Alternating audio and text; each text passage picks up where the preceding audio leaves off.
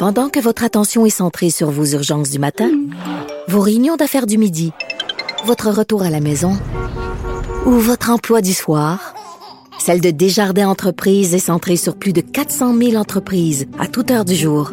Grâce à notre connaissance des secteurs d'activité et à notre accompagnement spécialisé, nous aidons les entrepreneurs à relever chaque défi pour qu'ils puissent rester centrés sur ce qui compte, le développement de leur entreprise.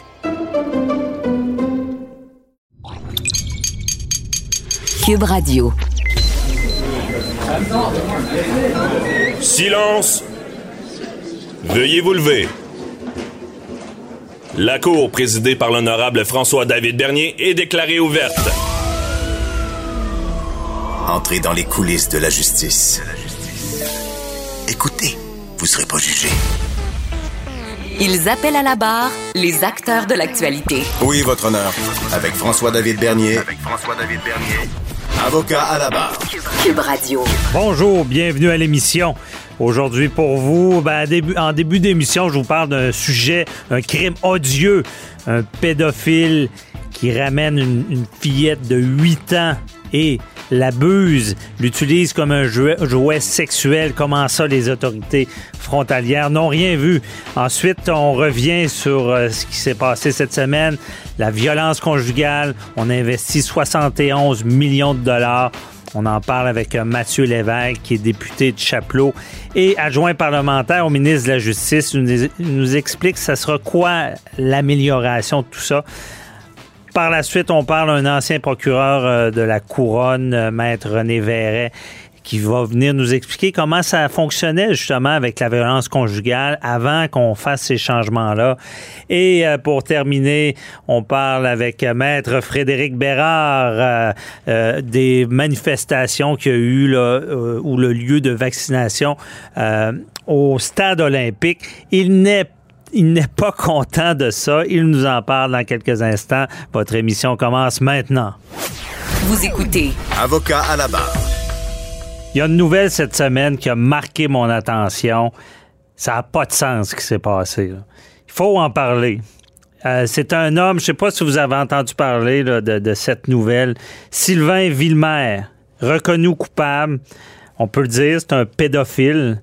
Imaginez que cette personne-là est allée en Afrique et a réussi, je ne sais pas comment, à ramener une petite fille de 8 ans pour l'utiliser comme un jouet sexuel. Donc, et ça, tout ça sous le radar des autorités. Donc, il y, a, un bonhomme qui débarque au Canada, il revient de voyage, il est avec une petite fille de 8 ans, personne pose de questions, la ramène chez, chez lui, l'abuse à sa guise, parce que c'était ça. Euh, imaginez qu'il il avait signé un contrat avec la mère en Afrique pour pouvoir l'utiliser, l'abuser sexuellement à sa volonté. Elle, elle pouvait pas rien, rien faire. Imaginez 8 ans, là, 8 ans, petite fille de 8 ans, imaginez ça. Et euh, même, elle s'est mise à refuser après un certain temps. Et le, le, monsieur appelait sa mère disant pour, pour que la mère convainque la jeune fille de continuer. Donc, tu sais, c'est dégueulasse comme euh, et tout ça c'était en échange pour avoir euh, de l'eau potable imaginez la détresse c'est et un être vulnérable qui, qui, est sorti de son pays qui est ramené ici et le gros problème, ben, il est reconnu coupable, une chance. Le juge a fait des commentaires assez cinglants, évidemment. Cet homme-là qui reconnaît pas ce qu'il a fait, il, a osé déclarer Je suis pas un meurtrier quand même. Oui, t'es un meurtrier de c'est, on dit c'est des tueurs d'âme, ces gens-là, d'agresser des jeunes filles. Ça laisse des séquelles à vie, des, de graves séquelles. Donc, toute cette situation-là, mais au moins la justice est, euh, tombée. Mais à quelque part, on s'est rendu compte de, cette situation-là par hasard. Ben, par hasard. Parce que il est pédophile. Euh, il, a, consulté des sites de pédophilie et il y a eu une enquête des policiers euh, sur lui. Et on arrive à sa maison, perquisition à la maison, mais qu'est-ce qu'on trouve? Pas seulement des photos, une petite fille de 8 ans. Et la question qui se pose vraiment dans ce dossier-là, c'est comment ça, un homme peut arriver à la frontière et avec une petite fille de 8 ans. Euh, je vous dis, ça prend une enquête. On ne devrait pas laisser ça comme ça. Euh, important parce qu'il y a une faille, là, ça n'a pas d'allure. J'imagine que c'est pas la première fois que ça arrive. On sait qu'il y a eu, qu'il y a, eu beaucoup de, touristes là, de, euh, de sexualité. Là. Le touriste, là, où est-ce que des gens vont euh, dans certains pays pour abuser de jeunes. Puis sachez que même à ça, euh, c'est tellement sérieux comme crime que quelqu'un qui va abuser d'un enfant dans un autre pays, ben, s'il revient ici et si on, peut sans doute le savoir, ben, c'est, c'est le genre de crime que le code criminel dit, ben, si tu commets ce, ce crime-là ailleurs, c'est comme si tu l'avais commis ici. Donc, et là, c'est quelqu'un qui reconnaît rien, qui qui prétend que, que c'est pas si grave. Il va même jusqu'à dire qu'il voudrait reprendre contact avec euh, la victime éventuellement. Donc, c'est un, dossier qui n'a pas de sens et euh, heureusement, la, la, procureure au dossier, euh, Maître Rivard, qui est une, procureure qui euh, on, l'a vu justement dans le dossier de, euh, je, crois que c'était Gilbert Rose. C'était non, c'était Salvaille, Éric Salvaille, très bonne avocate qui, prend ça à cœur, on sait. Et là, elle va aller plus loin parce que elle demande le 10 à 15 ans d'emprisonnement pour cette personne-là. ce qu'on veut, c'est donner l'exemple parce que c'est euh, c'est odieux de, de, commettre ce genre de crime-là. Donc, on veut donner l'exemple 10-15 ans d'emprisonnement. Est-ce que là, il a été déclaré coupable, mais il reste à faire les, représentations sur sentence. C'est ce qu'elle va demander. Euh, j'imagine qu'elle pourrait l'obtenir, honnêtement, vu l'odieux du crime euh, et c'est crapuleux. Euh, elle veut aller plus loin. Elle demande que, ce que cet homme-là soit même euh, déclaré délinquant dangereux. C'est quoi ça, un délinquant dangereux? Ben, il faut comprendre la dynamique de la prison. Si euh, quelqu'un est condamné pour un crime, et qu'il a, il écope de 10 ans d'emprisonnement. Ben, ce qu'on sait, c'est qu'il il peut avoir accès à la libération conditionnelle. Ça, une libération conditionnelle, c'est au un tiers. Maintenant, dans le temps, c'était au un sixième avant le gouvernement Harper. Donc, on peut la demander, mais à faire attention, ça ne veut pas dire qu'on l'obtient. Il y a la commission des libérations conditionnelles qui doit évaluer ça. Bon, il y a déjà eu des défaillances. On espère que là, ça va bien. Euh, ça ne veut pas dire qu'il l'obtient. Par contre, ça peut être plus problématique parce qu'il y a ce qu'on appelle la libération d'office. La libération d'office, là, c'est aux deux tiers. Ça, ça choque beaucoup de gens d'entendre ça. C'est qu'aux deux tiers, à moins d'une circonstance extrême, très grave, sur la condition du prévenu, on va libérer la personne avant la fin de sa peine, donc aux deux tiers, avant le 10 ans. Et c'est pour la simple raison qu'on veut garder euh, la poigne sur des gens qui ont fait de la prison. Et quand on les libère, on veut pas que la peine soit finie, on veut pas qu'ils soient libres comme l'air parce que euh, ils doivent euh, respecter des conditions. On doit les, les euh, réintégrer dans la société. Donc, la libération d'office arrive, on doit les libérer et euh, pour les contrôler.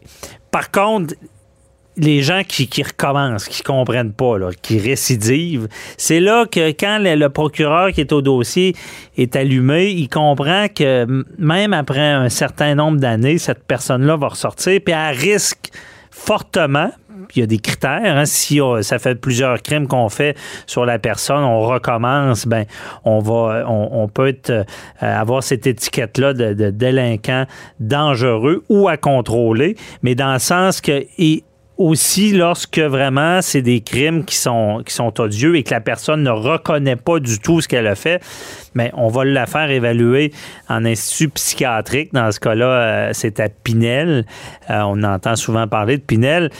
Euh, d'ailleurs, un homme qui dit qu'il ne collaborera pas non plus à son évaluation, mais ça, souvent, c'est même s'il collabore pas, on réussit à la faire quand même. Et là, ce qu'on veut, quand on réussit à déterminer que quelqu'un est délinquant dangereux, ça, c'est le, plus grave, c'est l'extrême. Dans le sens qu'il va aller en prison pour une période indéterminée. On ne sait pas quand il va sortir. Il peut faire des demandes, on peut réviser, mais il est en prison jusqu'à preuve du contraire. Dans le fond, on jette la clé, puis euh, cette personne-là est un danger pour la société délinquant dangereux. Par contre, il y en a aussi qui peuvent être délinquants à contrôler. Ça, c'est sont moins pires. Mais quand même, donc c'est un deux ans minimum de prison, ça peut aller jusqu'à dix ans. On va réussir à, contrôler cette personne-là. Dans ce dossier-là, je le répète, et j'envoie un message au gouvernement. C'est dommage, ça, ça passe sous le radar, j'ai l'impression. Il n'y a personne qui se scandalise qu'un homme puisse traverser les frontières, ramener un enfant d'un autre pays pour l'utiliser comme un jouet sexuel. En tout cas, à moins que j'ai manqué euh, un meeting, comme on dit, j'ai pas vu de, j'ai pas compris comment c'est arrivé. Est-ce que je suis, le seul? Je veux dire, il faut vérifier ça. Euh, parce que peut-être que ça se fait. Peut-être qu'il y a des enfants qui sont avec des, des, hommes qui, sont abusés et que même dans ce dossier-là, on se dit comment ça, il n'y a pas un voisin qui a vu ça? Pourquoi? Ça a duré trois ans de temps. Puis pour ceux qui pensent que c'est pas grave, imaginez, là, déjà un enfant, c'est impardonnable. Je veux dire, on ne devrait pas pardonner ça. Euh, on, l'a souvent dit, il y a eu des peines bonbons dans le temps pour des gens qui agressent des jeunes enfants, des, ces tueurs d'âmes-là mais c'est fini. Là. Déjà, le gouvernement Harper avait cette qualité-là de renforcer toutes ces peines-là contre des enfants. Euh, une fois que le dommage est fait, là, de réparer, ça devient très difficile. Et euh, c'est pour ça qu'on doit vraiment se poser la question. Les services frontaliers, les, autorités à la frontière, pourquoi ils ne posent pas de questions? Et comme j'ai commencé à dire, comment ça, il n'y a pas un voisin qui se rend compte de ça? Et je rappelle qu'on a une loi sur la protection de la jeunesse. Ceux qui sont témoins d'abus d'enfants, c'est pas, euh, c'est, pas euh, une, une volonté de bien faire, de dénoncer ces crimes-là. C'est une obligation selon la loi sur la protection de la jeunesse. Vous, vous devez de dénoncer une situation comme ça. Même ça pourrait aller de plus loin, je n'ai déjà parlé. Quelqu'un qui, on, si on avait la preuve que quelqu'un est témoin d'abus d'enfants, d'agression, puis euh, ne fait rien, euh, n'avertit pas les autorités, ça pourrait peut-être même aller jusqu'à la négligence criminelle parce que, par omission, parce qu'il y a une loi qui nous oblige à faire quelque chose et on se ferme les yeux, on le fait pas il y a un dommage sur les enfants, euh, négligence criminelle, ça prend la mort, c'est, on veut pas ça, ou euh, des séquelles, euh, des, des, des, lésions qu'on appelle. Donc, l'agression, par contre, ça, oui, ça fait des lésions parce que la lésion psychologique peut embarquer là-dedans. Donc, je, je voulais vous en parler et à suivre, ça prend une enquête pour voir si ce genre de choses-là peut arriver. Mais non, on va laisser ça comme ça, on va attendre qu'il y en ait un, deux, trois, qu'on se rende compte qu'il y a des enfants qui se font agresser, ramener d'autres pays, puis ça se passe sur notre territoire. Est-ce que c'est acceptable? Non, c'est pas acceptable.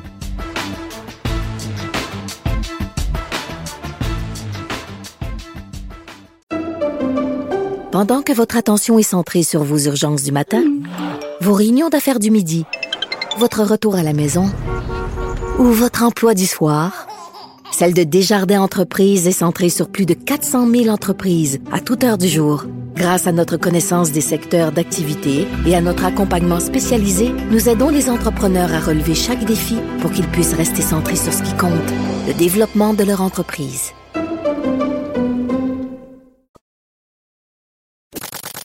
Avocat à la barre. Avec François-David Bernier. En matière d'agression sexuelle et de violence conjugale, on a vu une, annonce importante cette semaine du gouvernement Legault. On débloque 71 millions de dollars afin de mieux accompagner les victimes de violences conjugales, euh, tant au moment qu'on dénonce et au moment justement tout le processus judiciaire. Ça fait longtemps qu'on en parle dans le domaine judiciaire. Il y a certains problèmes. C'est pas facile d'énoncer son agresseur, surtout pas si on est en couple avec lui. Euh, et il y a vraiment euh, un, système, c'est un peu comme une boîte noire. Puis euh, on a eu des témoignages de procureurs de la couronne même qui disaient on voudrait s'occuper plus des victimes, qui comprennent mieux euh, le système et les suivre, mais on manquait de ressources pour ça. Et là, on voulait faire la lumière euh, avec cette annonce avec euh, Mathieu Lévesque, député de Chapelot, qui est adjoint du ministre de la Justice du Québec, adjoint parlementaire. Bonjour, Monsieur Lévesque. Bonjour, Maire Bernier. Merci d'être avec nous. Donc, euh, félicitations, une grosse nouvelle. On sait que avec toute cette vague de, de féminicide, de violence conjugale, je pense qu'il fallait bouger. Et là, vous l'avez fait, là. Effectivement, effectivement, là, euh, une annonce importante là, faite par euh, les collègues, la vice-première ministre du Québec et euh, le ministre de la Justice, et particulièrement sur le volet justice là, qui nous intéresse, la notion de poursuite verticale. Hein. Mm-hmm. c'est vraiment un investissement de dans, dans ce, ce domaine-là spécifiquement, un investissement de 44 millions de dollars qui va s'échelonner sur cinq ans. Ça va permettre, là, euh, dernier, d'ajouter des effectifs en violence conjugale, j'en avais parlé justement, euh, au directeur des poursuites criminelles et pénales, euh, puis d'appliquer ce fameux principe-là de poursuite, euh, de poursuite verticale en matière de violence conjugale et également de venir consolider ce qui se faisait déjà dans les dossiers de violence sexuelle afin mhm. que, bien entendu, les personnes qui sont victimes, là, puissent être accompagnées euh, d'un seul et même procureur du début jusqu'à la fin des procédures. C'est ça le vertical, c'est exactement. il, reste là, là. Il n'y a, pas, a pas de détour, là. Non, non, exactement, exactement. Donc, justement, avec avec ce procureur-là, là, euh, c'était d'ailleurs une, demande des, euh, des personnes victimes. Hein, ça faisait longtemps que c'était mhm. demandé d'avoir euh, cette possibilité-là d'être accompagné par le même euh, procureur, là, puis d'avoir la, la, possibilité de la poursuite verticale. Puis, euh, on sait que ce genre d'infraction-là, là, ça, c'est souvent des expériences qui sont traumatisantes pour les gens. Puis, ça crée beaucoup de confusion au niveau des sentiments envers l'agresseur. Puis, justement, ça permet d'établir un lien de confiance avec ce procureur-là qui nous suit, qui suit la personne victime, c'est-à-dire tout le long des procédures. Et, Parce que euh, seulement, M. Lévesque, pour bien comprendre, avant, euh, quelqu'un pouvait faire la plainte, ne savait pas vraiment quel procureur allait prendre le dossier, ne savait pas quel procureur allait plaider son dossier jusqu'à la toute fin, si je me, si je me trompe pas. Là. Pour, pour le volet des violences sexuelles, euh, le principe était déjà appliqué. Euh, par, contre, ça différait un peu d'une région à l'autre au Québec. Euh, et là, avec justement cet investissement-là, on veut consolider, consolider ce, ce principe-là pour l'ensemble des pour euh, les violences sexuelles. Mhm. Et là, on ajoute également les violences conjugales. Ça, là, à, à, terme, donc on prévoit l'embauche d'une quarantaine de nouveaux procureurs. Euh, évidemment là, sur l'ensemble du territoire québécois qui vont qui vont justement pouvoir mettre euh, en application ce fameux principe-là. Mm-hmm. Évidemment, là, euh, l'idée, c'est que les embauches euh, débutent le plus rapidement possible, puis l'investissement dure sur une sur cinq ans pour le moment. Puisque ça va permettre au, procureur de faire un meilleur suivi avec la victime, là. Parce que des fois, on avait des témoignages de victimes qui se sentaient comme délaissées, comprenaient mal ce qui se passait dans leur dossier. Même d'ailleurs, en pratique privée, il y a des avocats, des fois, qui étaient mandatés pour représenter une victime, pour expliquer quasiment ce qui allait se passer. Mais là, on veut que ce soit le procureur qui soit le plus proche. Là. Ben exactement, exactement. Puis c'est d'ailleurs pour ça, on, on, peut-être qu'on peut aborder la question des fameuses rencontres préparatoires là, qui euh, vont se tenir justement parce que le, procureur qui va être au dossier, ben va pouvoir informer la victime de ses droits, va pouvoir évidemment expliquer l'ensemble des différentes étapes du processus judiciaire. On sait que c'est pas toujours facile. Là, on en avait discuté là, précédemment, vous et mm. moi, avec juridique, où ce que les gens des fois euh, naviguer dans le, dans le système juridique, c'est pas toujours euh, euh, de tout repos, mhm. euh, expliquer le fonctionnement de la cour, mais aussi à l'inverse permettre aux victimes, aux personnes victimes, de, d'être mieux outillées dans leur démarche, de poser toutes leurs questions, d'exprimer leurs appréhensions, leurs inquiétudes face aux, prochaines étapes à venir, puis d'être mieux préparées pour leur témoignage. Donc ça, c'est ça vient euh, établir, comme je disais, le lien de confiance, puis aussi permettre une transmission plus fluide des informations, tout en, en, facilitant le travail de, du procureur, mais aussi de la cour mm-hmm. et, du, et de la personne victime dans, le, dans son cheminement. Ben oui, effectivement. Et parlant de témoignages, je ne sais pas si j'ai bien compris, on veut peut-être améliorer cette portion-là parce que souvent, bon, une victime euh, de, de violence conjugale, d'agression sexuelle, c'est la grosse difficulté de voir se retrouver devant son agresseur, témoigner, être contre-interrogé. Est-ce qu'on va améliorer cette portion-là?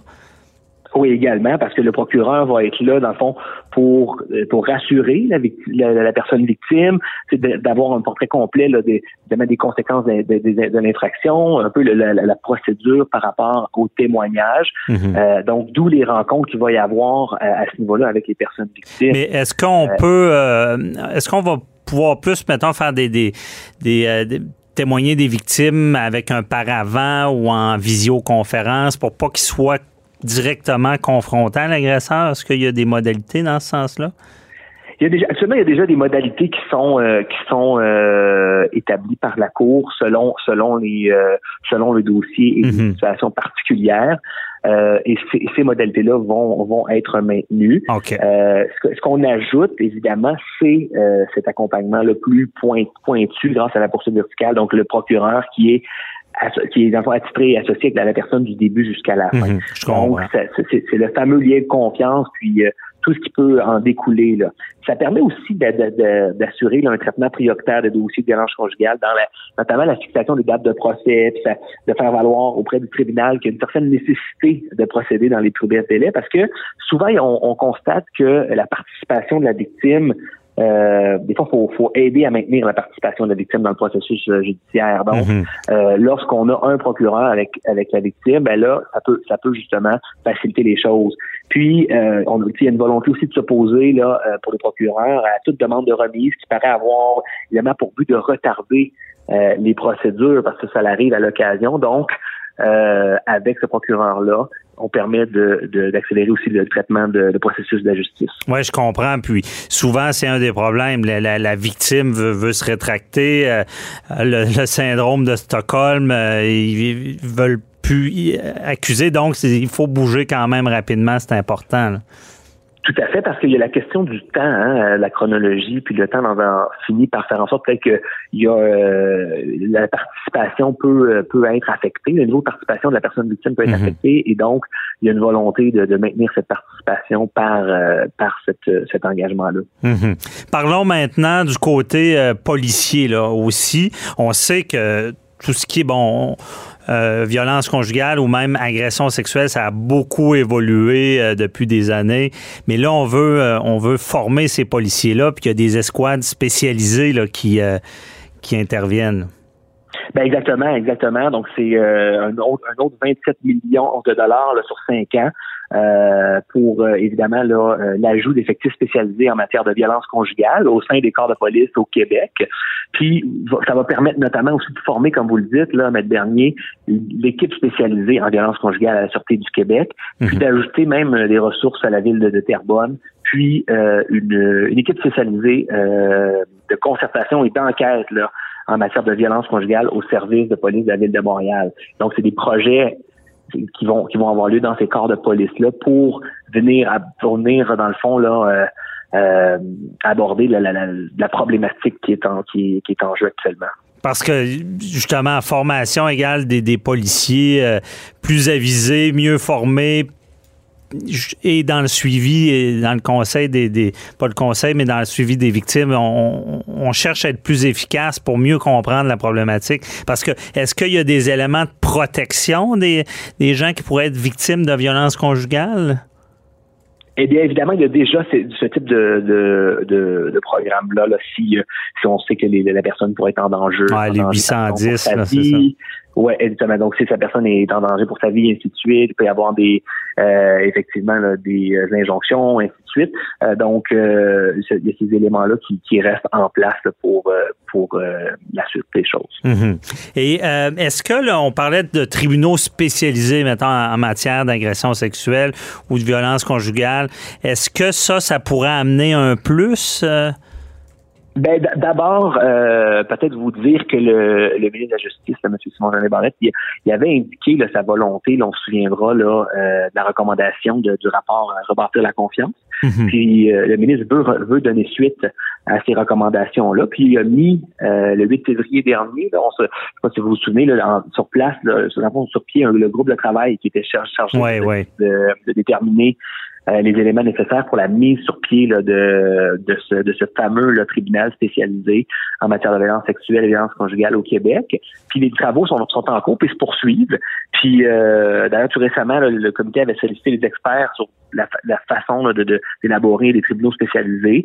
Puis il y a déjà des modèles qui existent dans le monde puis dans d'autres provinces euh, canadiennes. Puis comment ça pourrait s'intégrer dans au système de justice du, Québec, la, forme que ça pourrait prendre. Puis cette table-là est composée de beaucoup d'intervenants du milieu de la justice.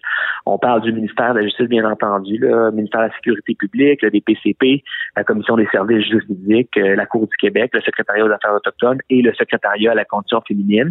Puis il va y avoir un rapport là, euh, préliminaire qui est attendu dans les prochaines semaines pour voir qu'est-ce qu'il y en est pour ce tribunal spécialisé-là. Très intéressant. En tout cas, félicitations. Des bonnes avancées. On attend, dans ce domaine-là, on sait que c'est un fléau. Euh, donc, c'est très bienvenu. Merci beaucoup, Mathieu Lévesque, et le adjoint parlementaire du ministre de la Justice. Merci de nous avoir éclairés. Merci, mes derniers. Toujours un plaisir. Bonne journée. Bye-bye. Vous aussi, au revoir.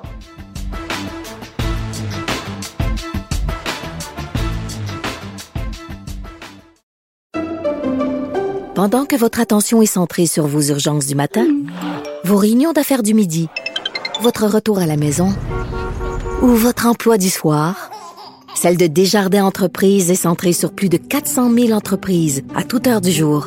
Grâce à notre connaissance des secteurs d'activité et à notre accompagnement spécialisé, nous aidons les entrepreneurs à relever chaque défi pour qu'ils puissent rester centrés sur ce qui compte, le développement de leur entreprise.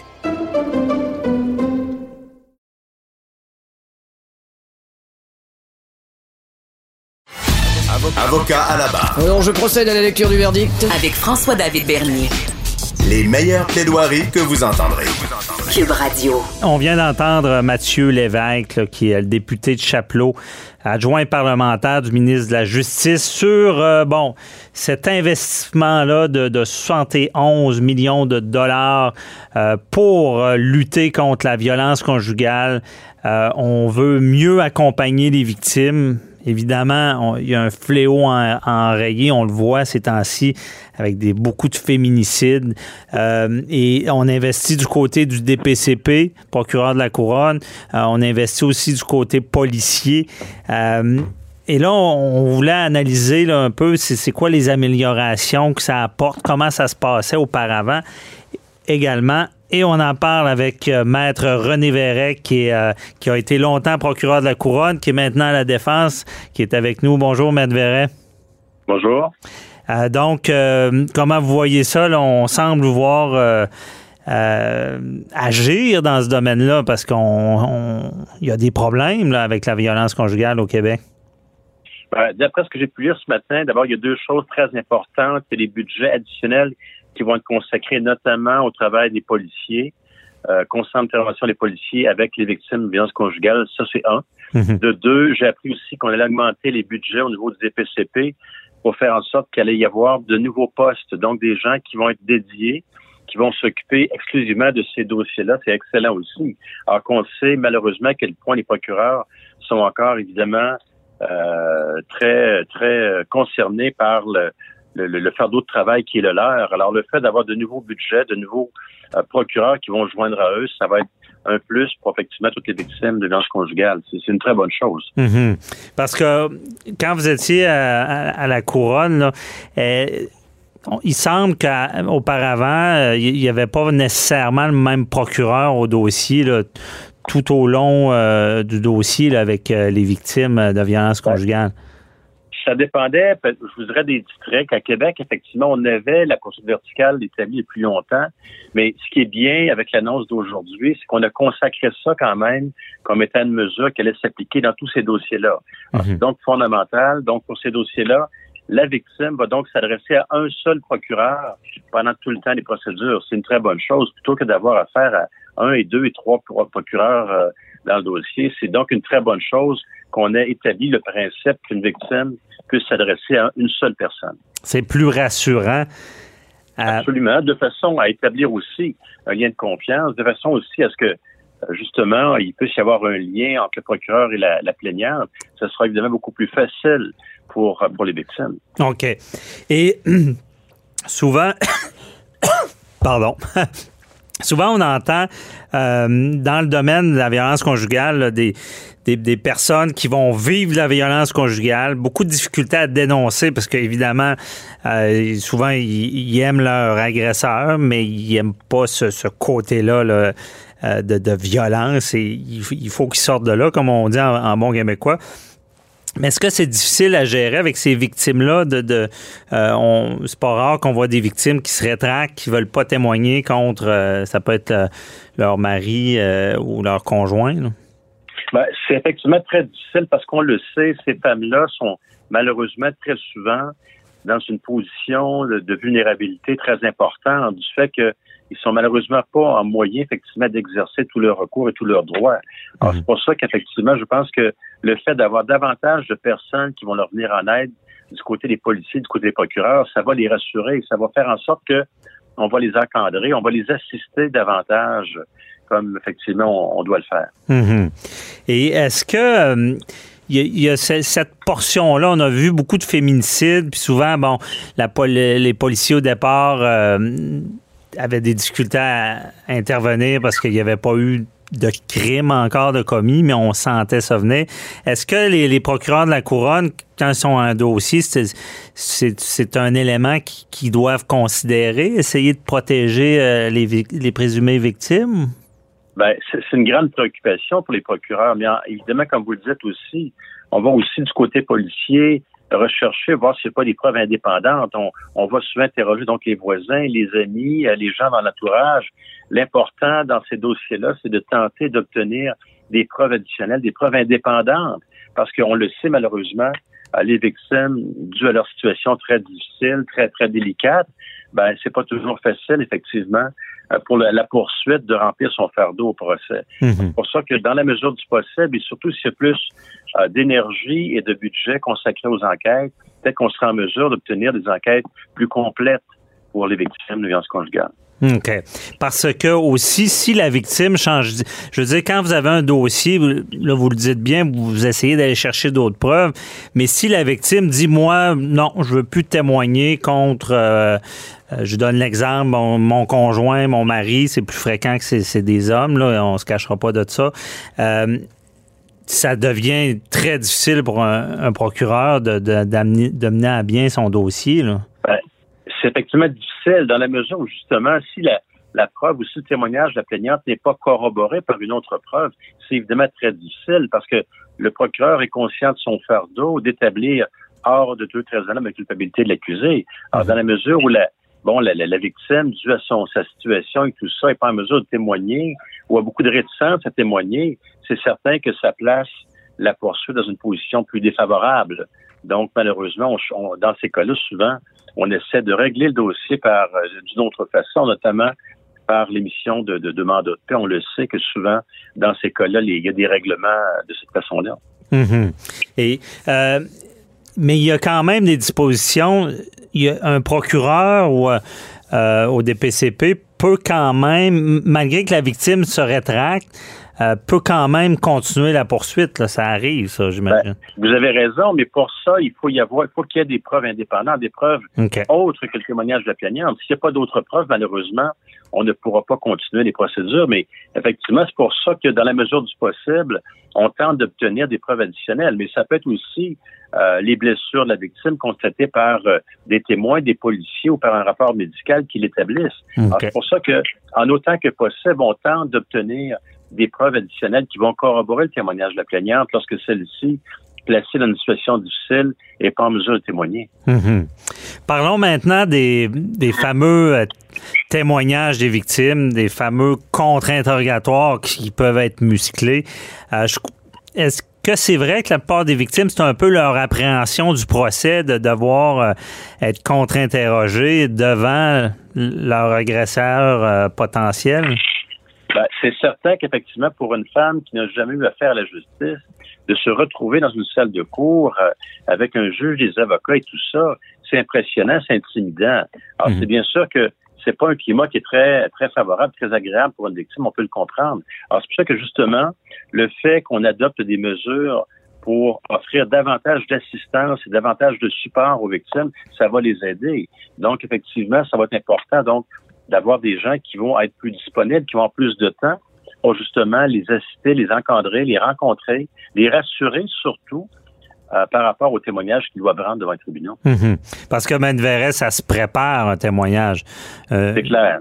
Comme dans tout procès, effectivement, les témoins se préparent. C'est pour ça que ces victimes-là, il y a, il y a- il y a un besoin peut-être encore plus grand de les préparer dû à leur situation euh, de vulnérabilité. Alors, c'est pour ça que c'est important, oui, de les rencontrer, de les préparer, de les rassurer.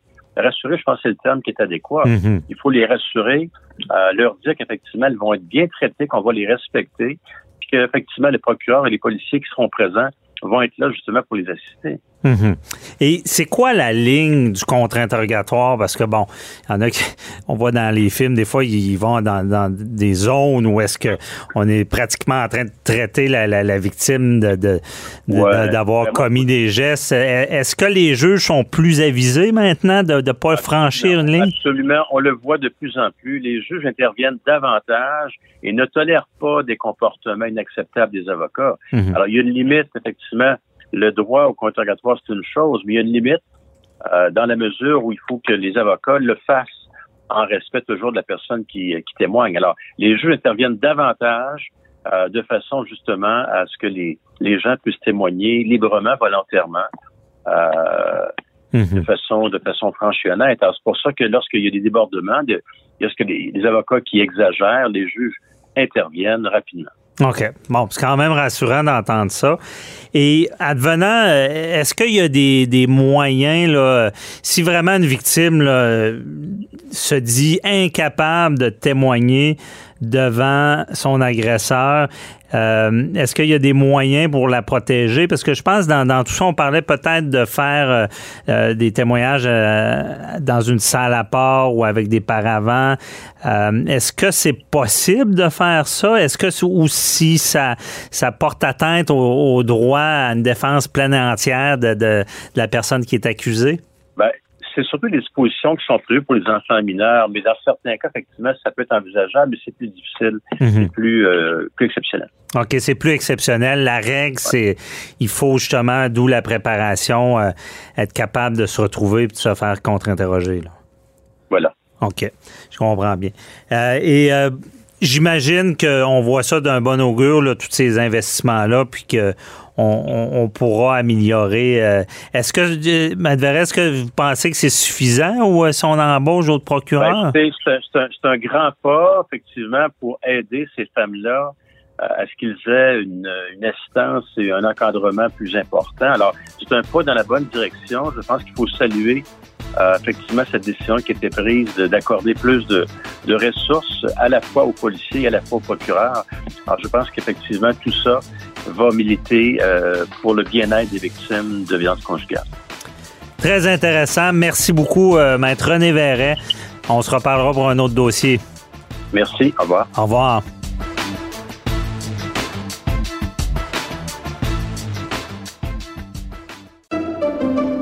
Pendant que votre attention est centrée sur cette voix qui vous parle ici, ou encore là, tout près ici, très loin là-bas, Ou même très, très loin. Celle de Desjardins Entreprises est centrée sur plus de 400 000 entreprises partout autour de vous.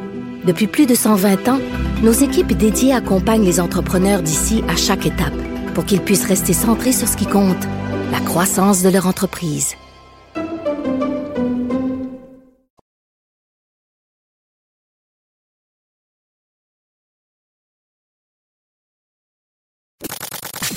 Avocat à la barre.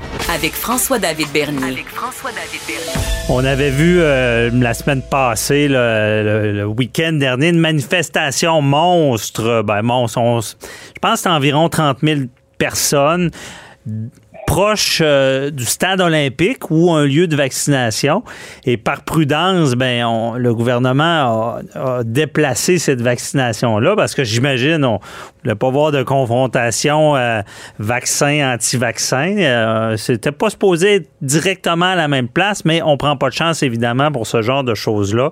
Ça s'est passé quand même dans le calme. Par contre, oublions les, les, règles sanitaires parce que là, euh, les gens étaient peut-être distancés à certains endroits, mais les gens n'avaient pas leur masque et on sait qu'il faut avoir son masque. On a le droit de manifester, mais il faut avoir son masque. Et euh, tout, tout, ça euh, ensemble fait que on se demande est-ce que le droit de manifester, le droit à la santé publique et pourquoi les policiers, je cherchais mon idée, mais pourquoi les policiers ont pas donné beaucoup de contravention aussi. On en parle avec euh, Maître Frédéric Bérard, euh, constitutionnaliste, euh, docteur en droit. Bonjour Frédéric. Votre constitutionnaliste en résidence, qu'on dit. En résidence, oh, là, c'est encore plus important, là. Comment ça va? Ça va très bien, et toi? ah oui? Je sais que t'as beaucoup, t'as parlé déjà de ce sujet-là, -là, t'étais pas trop content des manifestants, je pense. Ah ouais, t'as vu ça, Denis Lévesque? Oui, tu sais que, que TVA, j'ai tout surpris parce que des fois, je me rappelle pas trop de ce que j'ai dit. Puis quand j'ai vu le titre, euh, c'est de la bullshit, bullshit de dire euh, Bérard. j'ai dit, avec ah, ben, je me suis gâté, mais ça donne bien parce que c'est exactement ce que je pense. Euh, quand les policiers disent, ah ben là, on savait pas comment la foule allait réagir, oui, oui, oui, oui, oui, oui, oui. nous pas, là. Quand c'était en 2012, il rentrait dans le tas, il déclarait les manifs illégales, ça prenait une seconde d'écart. Là, vous mhm. allez me dire que la manif n'est pas illégale quand on est en pleine pandémie, puis il n'y a pas un de ces beaux-os-là qui a son masque, contrairement aux règles applicables. Hey, je veux dire, ça n'a pas de maudit bon sens. Puis là, en plus, tu t'en vas bloquer un centre de vaccination. Je vais passer outre le fait que c'est vraiment zigoto premium là d'aller manifester contre des mesures sanitaires, dire qu'on est écœuré, puis tu t'en vas empêcher des efforts de vaccination, là, il me semble qu'il y a vraiment un... ben, c'est vrai qu'en partant, il y avait de quoi qui clochait là. là. Ben, mais on n'a pas fait de scandale de ça, me semble. Hein. Mais c'est vrai que c'est, c'est, comme quelqu'un qui va manifester euh, contre l'avortement proche d'une clinique d'avortement. Euh, c'est peut-être problématique. Il y a vraiment il y a vraiment une fissure dans, dans, dans, dans le caisson, là. Je veux dire, comment tu penses que les mesures sanitaires vont finir par être lâchées autrement qu'en passant par la vaccination? Dire, ça arrivera pas, là. Il n'y en a pas d'autre façon, là. Il n'y a pas d'autre solution. On le sait, ça fait 15 mois qu'on patauge là-dedans. Et là, l'affaire qui est tyrannique en plus, c'est qu'ils disent, ah, ben là, arrêtez de nous écœurer avec vos vaccins, faites ce que vous voulez, nous on fait ce qu'on veut. Ben non, tu t'en vas manifester devant le centre en question. Le leader de ta manif, qui s'appelle Samuel Grenier, te dit que le centre olympique est devenu un abattoir à humains. Ah ouais. là, là, tu intimides par la force des choses le personnel médical qui en a plein son casse depuis on sait combien de temps. Et là, tu fais peur à ceux, tu sais, parce que là-dedans, il y en a là, qui sont pas nécessairement équipés pour se défendre contre une foule de crinqués. Tu sais pas comment ça va virer. Fait que ça, moi, sérieusement, les policiers qui me fassent pas rire, ils ont peur, de un, puis si ça se trouve, ils ont des accointances, puis évidemment, je dis pas tous les policiers, mais quelques-uns d'entre eux, des accointances avec cette gang-là. Puis l'autre affaire, c'est François Legault puis Geneviève Guilbeault. Je suis désolé, là, mais très clairement, ils savaient qu'il y avait avoir une manif, de toute évidence, à 30 000 personnes. T'es au courant, d'ailleurs, c'était mondial. C'est très bien où ça va avoir lieu. Puis tu me fais croire que t'as pas donné l'ordre au SPVM de faire X ou de ne pas faire Y moi, je crois pas à ça. Là. Ils leur ont clairement dit ah, laissez-les passer, là. faites pas de chicane, on veut pas de trouble, patati patata. Même si tout ce monde-là viole les règles, sont en train de ruiner nos efforts collectifs. Puis ça, c'est les mêmes bozos, hein, évidemment, ils étaient moins dans ce, dans ce cas-là, qui étaient allés bloquer le pont-tunnel avec leur char. Imagines-tu, toi, si ça avait été des étudiants, des environnementalistes qui disaient on bloque le pont-tunnel? Non, ah, c'est... pas grave, on donnera pas de ticket. Hey, euh, tu sais, on sait pas trop comment ils vont réagir. Hey, niaisez-moi pas, là. Ben moi, j'ai trouvé ça par... Quand j'ai vu la nouvelle, j'étais là, il y a dû avoir du ticket là. Non. Euh, il y en a eu à la fin. Mais imagine, là, tu es au pouvoir euh, en ce moment. Euh, est-ce que tu achètes la paix? Parce que c'est sûrement pas tard. On semble avoir acheté la paix. On voulait pas se ramasser avec une sorte de, manifestation violente sur les épaules. Mais la réalité, c'est que tu achètes la paix avec qui tu peux bien l'acheter. Parce que rappelle-toi 2012, les flics, ils rentraient dans le tas. Hey, écoute, il y avait un congrès du PLQ, c'était à Drummondville, Trois-Rivières, Victoriaville, je me souviens plus. Ça avait fini, il y a un petit cul qui a perdu un œil là-dedans, il avait s'était mis à tirer des balles de, de, caoutchouc. Puis, puis je, suis pas en train de te dire qu'il faut qu'il faut utiliser la violence, c'est pas ça que je te dis, mais je te dis minimalement tu remets des tickets à toute ta gang de bozos là. Je veux dire voyons donc, je veux dire ça fait 15 mois qu'on se prise, ça fait 15 mois qu'on est qu'on est qu'on est nécessairement encabané d'une manière ou de l'autre couvre-feu ou pas. Puis là, pendant que ça commence à, on commence à voir la lumière au bout du tunnel, ils se réunissent à 30 000, un embarqué par-dessus les autres, à se cacher d'en face, ruiner tous nos efforts. Puis là, tes policiers qui regardent puis qui reculent. Non, mais une belle gang de lopettes, là. Sérieusement, là, moi, je trouve ça épouvantable. Si, si François Legault avait un minimum de courage, inquiète-toi pas qu'il y en aurait eu des, des contraventions qui auraient été données. La réalité, c'est qu'au contraire des étudiants, au contraire des environnementalistes, dans ce cas-ci, Legault, là, c'est très bien qu'il y a une partie importante de ces gens-là qui ont voté pour lui en 2018. Puis ça, je ne l'invente pas. Rappelle-toi, Steve, l'artiste charlant, le numéro 2 de la meute, là. Il y en a pas mal de cette gang-là qui se sont transposés en complotistes, qui avait dit la meute a voté pour François Legault, 40 000 votes de plus pour la CAQ. Ouais. Et ça, je, la politique étant ce qu'elle est, je doute pas que, que évidemment, il voulait pas que ça dégénère. Puis on veut pas de violence, on sait. Mais j'ai l'impression que euh, ça aurait jamais passé en début de pandémie, mais que là, euh, on a l'impression que, que c'est fini parce qu'on a des vaccins, puis on voulait pas trop de grabuge ou je sais pas trop. Là. Ouais, mais sans rentrer dans le tas, François David, me semble des contraventions. Ces gens-là violent la loi au vu et au su de tous. Ça mhm. passe à la télé, ça passe sur les médias sociaux parce qu'ils s'en vantent avec la, en prenant des, des, euh, des vidéos avec leur téléphone. Toi, là, qui, qui est celui qui ferme sa gueule puis qui respecte les règles depuis genre 13, 14, 15 mois, qu'est-ce que tu dis quand tu vois ça? Qu'est-ce que tu dis, toi, si t'étais un survivant d'une victime de la COVID, ton père était décédé de la COVID, puis tu vois cette gang-là qui, qui, par ailleurs, est pas juste est pas juste stupide ou légèrement stupide, elle est méchante. Je suis désolé, mais moi, je suis rendu à penser ça. C'est de la méchanceté. On vous demande pas d'être des petits Einstein en puissance, mais juste de faire preuve de compassion.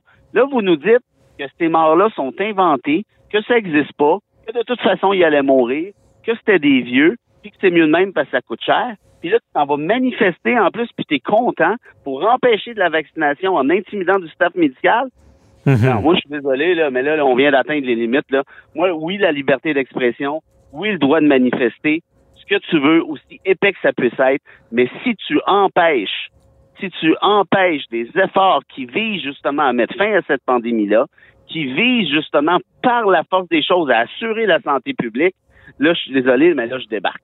Il y a eu des manifs qui ont été déclarés illégales pour des niaiseries. Là, je te parle de 2012, mais il y en a eu d'autres après. Tu sais, des trucs de Ah ben là, ils n'ont pas remis leur itinéraire ou là, ils ont tourné à gauche plutôt qu'à droite, gna, gna, gna. Ça, c'était assez pour déclarer des manifs illégales. Mm toi aussi, en 2012, disait plus que 25 personnes, c'est une manif illégale.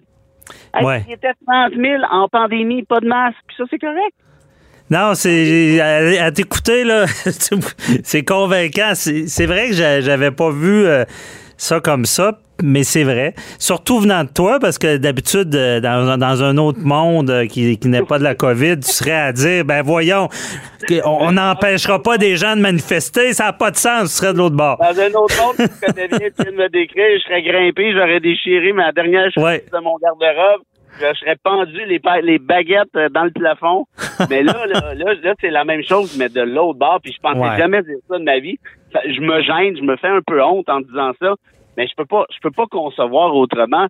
C'est plus qu'un poids de mesure, c'est d'une absurdité totale et complète qui se passe. Là. Mais est-ce que tu aurais été pour une manif Parce que bon, on sait qu'il y a des gens qui peuvent être contre. Tu sais, moi, je veux pas rentrer dedans parce qu'ils ont, ils ont une mentalité différente. Mais tu as raison si à quelque part, s'il y avait une manifestation avec des gens à distance, avec des masques, qu'est-ce que tu en penses? Ça, c'est ben, correct? Ben, ben, regarde, je, trouve ça épais fois mille, mais la liberté d'expression protège le discours épais fois mille. Là, ce qui est différent ici, c'est que je te parle pas du contenu, puis je te parle pas de la forme non plus, je te parle des répercussions sur le bien-être collectif. Mhm. Or, si tu manifestes avec des masques, comme le prévoit le décret, avec une distanciation physique comme le prévoit le décret, Déjà là, c'est mieux. Moi, j'ajouterais à ça, tu te tasses des lieux de vaccination, va prendre une marche plus loin. Parce que là, ils n'ont pas fait ça pour rien. Quand ils appellent le stade olympique un abattoir humain, c'est quand même pas, innocent. C'est pas un accident. Fait que moi, s'ils veulent aller manifester, je sais pas, moi, en banlieue de la chute ou sur le bord de la 40 ou sur le bord de la 308, dans le coin de, de Mont-Tremblant, perdu dans un champ de fraises, avec des masques séparés les uns des autres, puis dire leurs inepties, je m'en fous. Là, ici, on parle pas du tout, du tout, du tout de la même affaire. Puis parce que tu un message. Écoute, c'est même plus les empêcheurs de tourner en rond. Là. C'est même plus le grain de sable dans l'engrenage. là. C'est même plus de l'eau dans le gaz. Il va falloir trouver une autre métaphore parce qu'on vient de pogner une sacrée coche avec ce qui s'est passé samedi. Ouais. Non, c'est, un bon. euh, J'abonde dans ton sens, dans le sens. Je comprends, puis c'est frustrant. Euh, non, non, mais c'est. Sauf que j'ai l'impression, puis je, je sais qu'il peut y avoir des choses politiques, mais j'ai l'impression qu'on qu'on a, on a peut-être banalisé ça, se disant ah c'est fini, tout le monde va être vacciné. Mais c'est pas fini là. Ben non. C'est ça. Non, c'est pas fini. Puis, puis en fait, ça approche, mais c'est parce que l'affaire, c'est que ça sera jamais fini. C'est ça le paradoxe de cette affaire-là. C'est ça que ces bozos-là comprennent pas. Ils sont tannés. Tu penses-tu qu'on n'est pas tannés, nous autres? Ouais. C'est parce qu'à force de faire les bozos, ça va juste être plus long. C'est pas du génie nucléaire à comprendre. Mhm. C'est c'est évident. Puis là, là, l'exemple de la Suède, ça marche pas, l'exemple de la Suède. Il y en a pas d'exemple. Non. se. Ben, ceux qui ont laissé aller, au final, ça a mal tourné. Puis c'est- il y a des gens qui comprennent pas ça. C'est comme, tu sais, euh, quand ça va bien, tout le monde chiale, dit bon, on n'avait pas besoin de se protéger, ça va bien, mais si ça allait mal, ils parleraient pas. Bon, Ben oui, c'est ça. Il y a presque pas de mort. Pourquoi tu penses? Parce qu'on prend des mesures. Innocent. Je veux dire, regarde aux Indes avec le variant, puis ils font ce qu'ils peuvent. Il y a eu 4000 morts hier. Imagines-tu, là, évidemment, ils sont, sont drôlement plus nombreux que nous, là. Le jeu des proportions, je veux dire, c'est c'est complètement autre chose, mais 4000 morts. Regarde au Brésil ce qui se passe. Ouais. Regarde, regarde les États-Unis de Trump. On a dit que des, je pense que sur les 400 000 personnes qui sont décédées sous l'administration Trump pendant la COVID, de la COVID, il y aurait pu en avoir au moins 40% qui auraient pu facilement être sauvés. Mhm. Que c'est pour ça que c'est pour ça qu'on a des mesures comme ça, c'est pour empêcher ça. Et là, ils prennent le fait que ben regardez, il y a quasiment pas il y a quasiment plus de contamination, puis il y a plus de morts. C'est la preuve que les mesures servent à rien, tu sais, je veux dire. Ah, c'est ça. C'est quand même de toute beauté. Là. Ça Ouais. prendrait des cours de philosophie en maternelle, en pré-maternelle, puis peut-être au berceau, je ne sais pas, mais il va falloir faire quelque chose comme société, là, parce que. Ah non, mais c'est, c'est, c'est sûr que malheureusement, dans la nature humaine, des fois, quand c'est pas dans ta cour, il y en a bien que c'est, ça, c'est, c'est- ils sentent que c'est pas leur affaire. Il y en a qui apprennent à la dure. Bon, en tout cas, euh, on va en espérant qu'il n'y aura pas d'autres euh, manifestations de ce genre, sinon on va se reparler. Vraiment, on va s'en parler dans tous les cas. OK. Allez, merci beaucoup. Salut. Salut, mon vieux. Bye bye. Cube Radio.